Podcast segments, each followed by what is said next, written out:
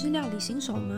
还是你其实很会煮饭，但每天却总是只有你一个人在家下厨，很孤单、很无聊呢？那你来对地方了。你现在收听的节目是《蛙来供，你来煮》。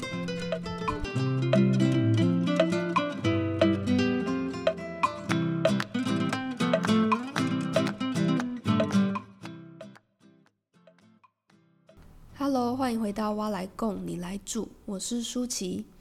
我们上一集讲到的香草呢是迷迭香，那这一集要介绍的香草名称跟迷迭香有一点点像，它叫做百里香，它又叫做麝香草。不过我不知道大家知不知道百里香到底长什么样子，但我自己是觉得百里香长得真的蛮像杂草的。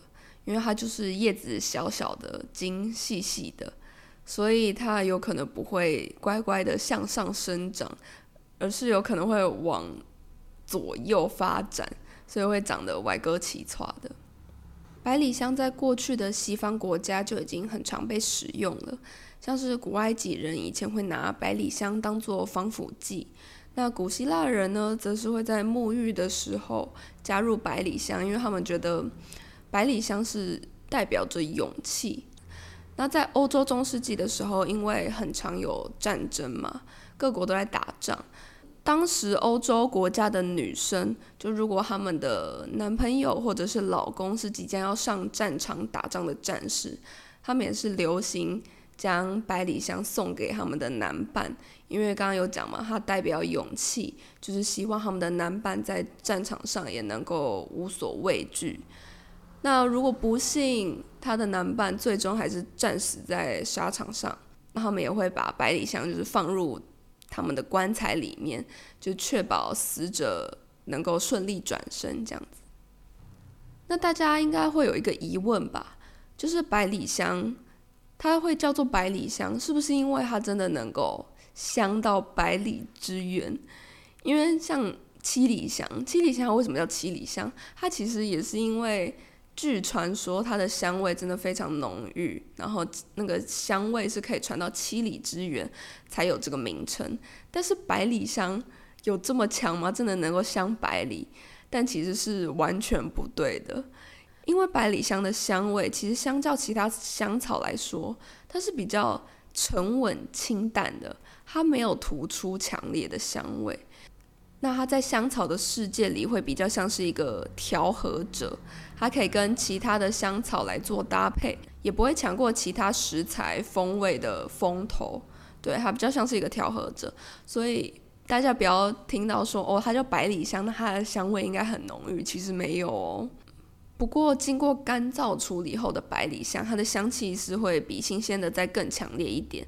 所以如果你是特别喜欢它的香气的话，建议你们是可以去市场或是那种香料店去买干燥的百里香来做使用。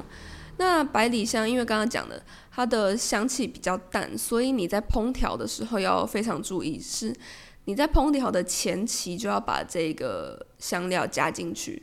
对，它不像是什么类似九层塔啊，或者是罗勒等等的，他们是到料理快结束之后再撒上去，然后做一点点缀就可以。但是如果你那么晚才放的话，它的香气是没有办法释放出来的。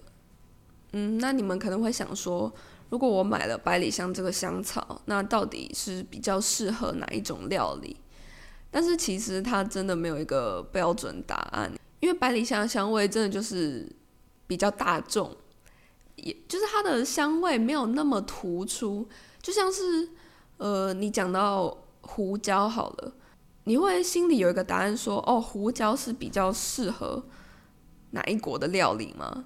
应该不会，因为你看中中式料理也很常用胡椒，西式料理也会，那意意式料理也会，就是它其实是适合各式各样的料理。那百里香它在香草界也是这样的一个角色，所以你不管是在意大利菜。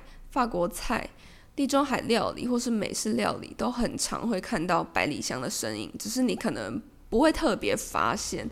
所以它其实跟海鲜类啊、肉类，甚至是甜点或是茶饮都很常可以使用百里香。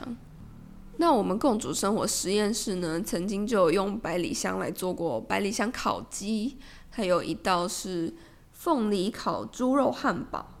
这道很特别哦，就是我们是把五花猪肉片拿去煎。那在煎之前呢，是跟百里香的叶片一起腌。那有百里香进去调味之后，这个猪五花它的味道上就比较不会那么的腻口，不会让你觉得很油腻的感觉。